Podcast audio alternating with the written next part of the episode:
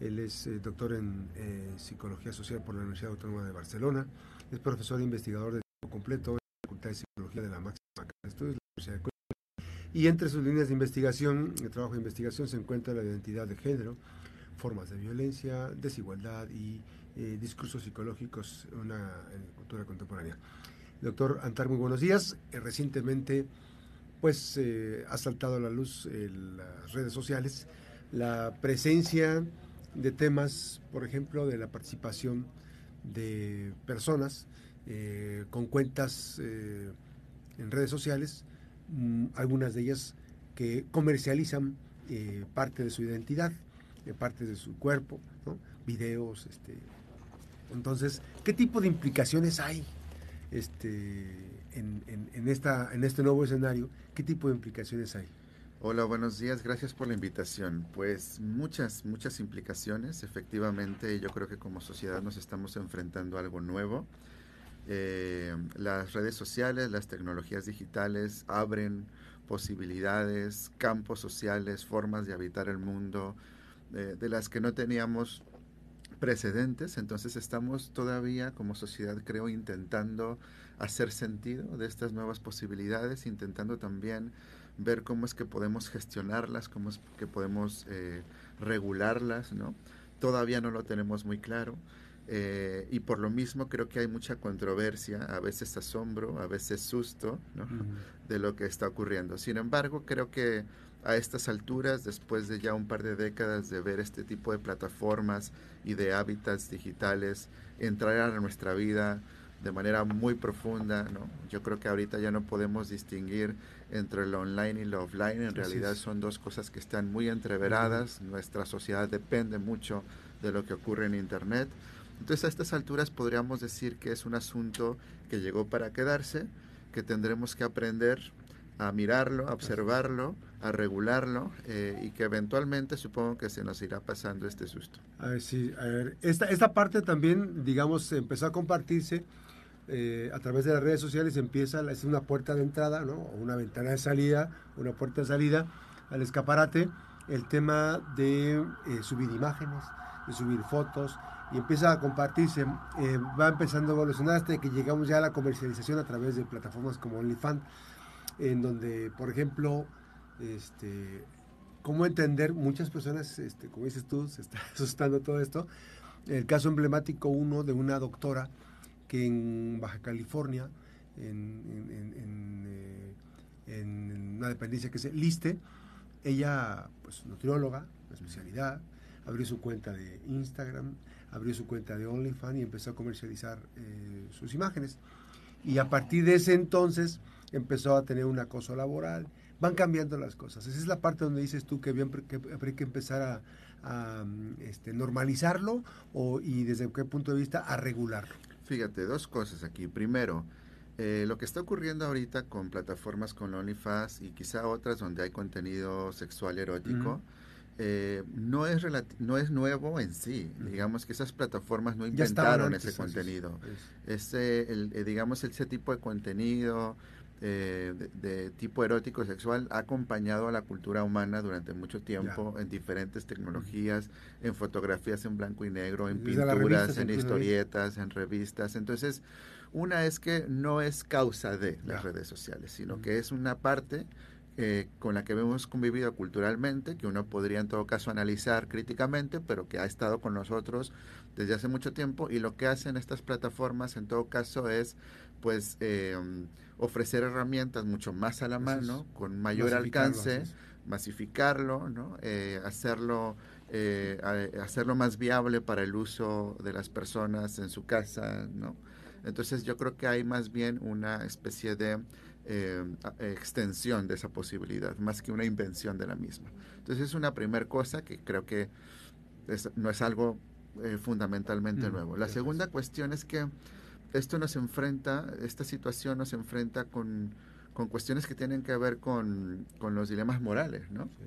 Eh, yo creo que durante mucho tiempo se ha defendido, tanto en derechos humanos como en estudios de género, en el pensamiento feminista incluso, que las personas deben decidir de manera autónoma sobre el uso de su propio cuerpo. Entonces yo creo que este tipo de plataformas nos ponen eh, cara a cara con este tipo de, de, demandas ¿no? y, de, y de principios, ¿no? de si una persona es efectivamente eh, capaz de decidir sobre cómo eh, usar su cuerpo, si lo expone o no lo expone, si quiere utilizar lo que algunos, eh, algunas personas en sociología llaman capital erótico, ¿no? que es monetizar, capitalizar, mercantilizar, ganar dinero. Eh, en función de su atractivo sexual, por ejemplo, ¿no?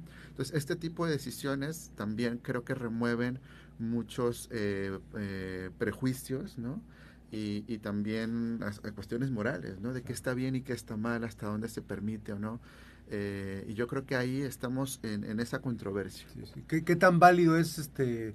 Digo, hablamos de libertades, porque finalmente yo citaba el caso de una doctora, pero bueno, finalmente el perfil universitario de profesión este, este, va con, va con es más importante el tema de las libertades que debe tener el individuo, ¿no? Sí, mira, aquí hay como dos posturas generales, ¿no? Que, que, están alrededor de este debate. Una es eh, y, no solamente el debate del, uso de este tipo de plataformas, sino también en general del trabajo sexual, de la capitalización del cuerpo. Una es la postura eh, eh, negacionista, digamos, ¿no? Este, que es la que dice que, es la que dice que ese tipo de trabajo sexual en el fondo es una explotación. Hay algo de cierto en eso, ¿no? Porque finalmente quienes, las personas que han sido objetificadas sexualmente, a lo largo de la historia han sido las mujeres, ¿no? Y eso ocurre también en plataformas como OnlyFans, donde la mayoría del contenido lo ofrecen de mujeres y la mayoría de los consumidores son hombres. Entonces tú ves ahí un sesgo de género muy claro. Pero eh, está por este lado el, el abolicionismo, que dice que hay que eliminar todo tipo de trabajo sexual porque en el fondo todo tipo de trabajo sexual implica una suerte de explotación del cuerpo femenino. Y por otro lado está la postura regulacionista que lo que dice es, bueno, vamos a ofrecer condiciones de seguridad, de dignidad, de autonomía, de independencia para que las personas, en este caso también las mujeres, decidan autónomamente cómo es que quieren ejercer el trabajo sexual si es que lo quieren hacer. Entonces, están, este debate es un debate importante en en, en, el activismo, en, los movimientos sociales, ¿no? Está por ahí. Creo que aplica al uso de estas plataformas, ¿no? Eh, algo que es cierto también es que hay un asunto económico ahí, ¿no? De la capacidad que tienen las personas para hacerse de recursos, ¿no? Eh, en, un, en una sociedad capitalista como la que tenemos, donde todo se vende, uno vende contenidos, ¿no? Este, tiene que mostrar productividad, monetizas todo, ¿no? La música, la información, o sea, en general uno se tiene que buscar la vida generando productos que, que, que, sean que sean monetizables, ¿no? Yo creo que prohibir esa posibilidad a las personas que autónomamente deciden hacerlo, eh, pues es injusto, ¿no? Entonces yo creo que ahí habríamos, tendríamos que avanzar por generar alternativas que sean seguras, que sean dignas, eh, para que las personas que decidan hacerlo con autonomía, con información, con libertad, puedan ejercerlo en las mejores condiciones. Eso también hay que decirlo, en estas plataformas, en general en las redes sociales, al ser un campo social, como cualquier otro, también se presta para que haya violencia, para que haya abusos, para que haya discriminación, para que haya cosificación tampoco es privativo de las redes sociales. ¿no? Eso ocurre en nuestros lugares de trabajo, en nuestra familia, en la calle, ¿no? en los diferentes ámbitos sociales. Esto se puede prestar para violencia. En todo caso, lo que habría que hacer es cuestionar eh, las relaciones de violencia y abuso eh, intentar hacer espacios seguros para las diferentes prácticas sexuales que se están dando en nuestro mundo. Así es. Vamos a una pausa, nos quedamos en redes, platicamos esta mañana eh, con el doctor Antar Martínez Guzmán, el catedrático de la Facultad de Psicología de la Universidad de Colima. Nos quedamos en redes y regresamos después de la pausa. Doctor, esta y, el tema del el tema fundamental de, de la individualidad.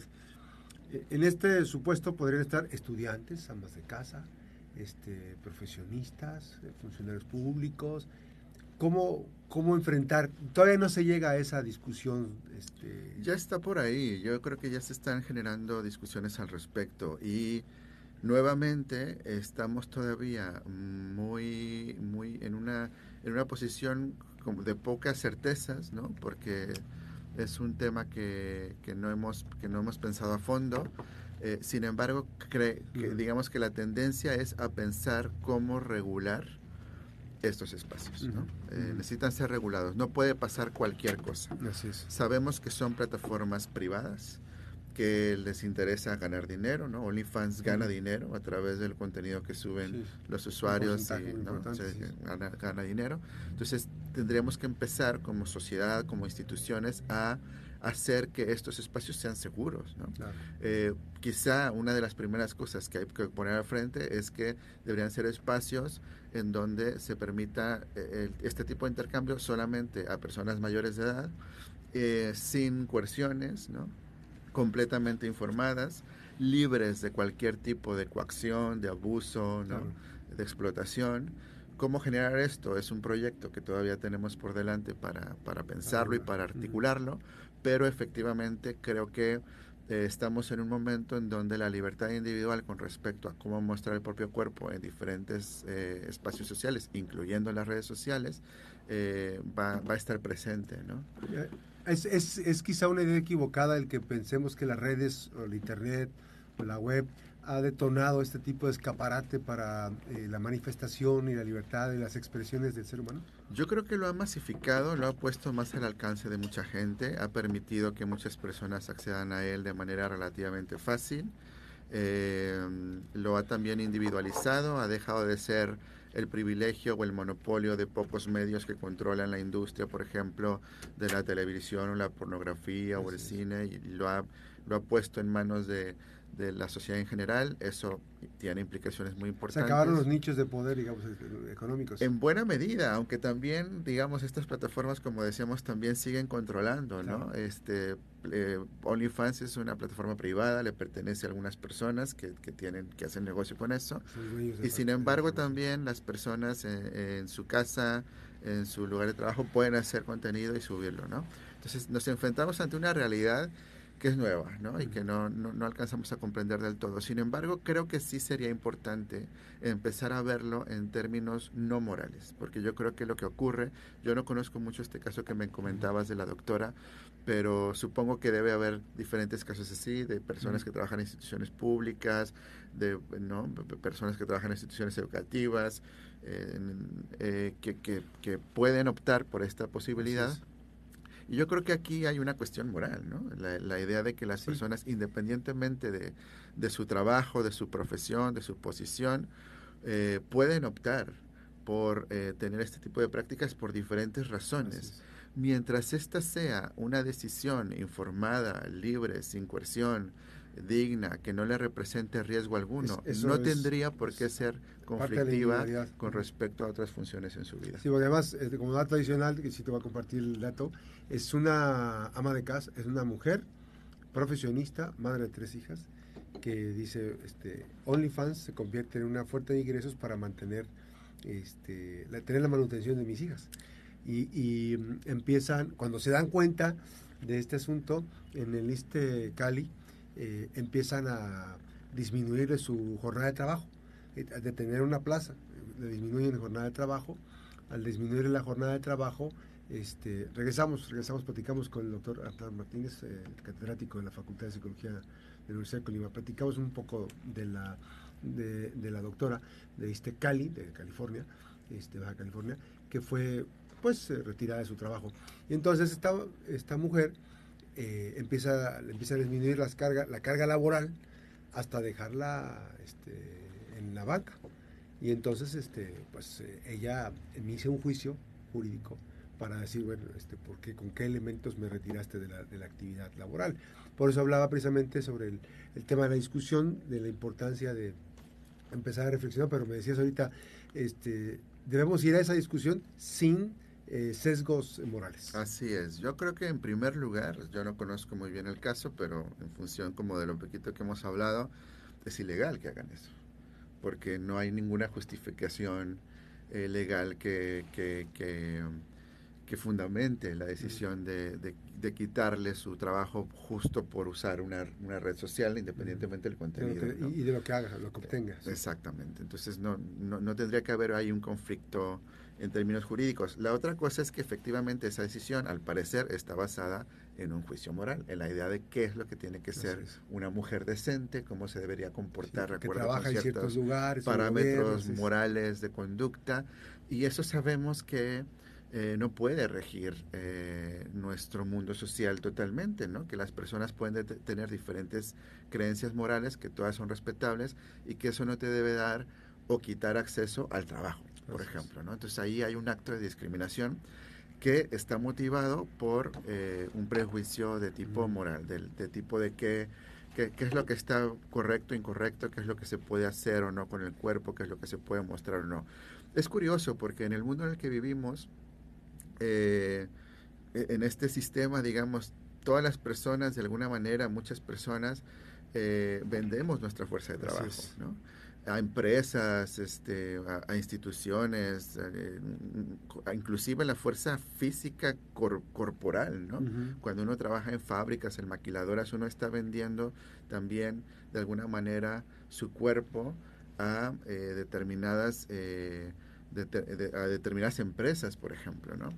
Sin embargo, acá lo que ocurre es que al hecho, el, hecho de contener, eh, al hecho de tener contenido sexual o erótico, eso lo vuelve objeto de una crítica moral, eh, pues que, termina siendo en muchos casos eh, discriminatorio. Gracias. Pues aprecio mucho la visita, que nos compartas Doctor, eh, información importante. Y una última pregunta. Eh, actualmente, ¿qué, trabajos de investigación estás desarrollando? Bueno, ahora estamos trabajando en temas que tienen que ver con violencias de género, con el papel que tenemos los hombres, las masculinidades en este, en este asunto. Eh, y también justamente estamos analizando cómo ciertas tecnologías, plataformas, aplicaciones median también nuestra eh, condicionan ¿no? Eh, nuestra, nuestra experiencia psicológica sobre determinados temas. interesante. A ver si después hay oportunidad de compartir con el auditorio. Con mucho gusto. Gracias al doctor Antar Martínez Guzmán, doctor en psicología eh, por la Universidad Autónoma de Barcelona. Él es catedrático, profesor e investigador de la Facultad de Psicología de la Universidad de Colima. Muchísimas gracias nuevamente. Gracias. Gracias, nos vamos. está usted veraz y oportunamente informado. Recuerde que las buenas noticias también son noticias. Y regresamos dos de la tarde. Pásela bien, maneje con precaución, recuerde.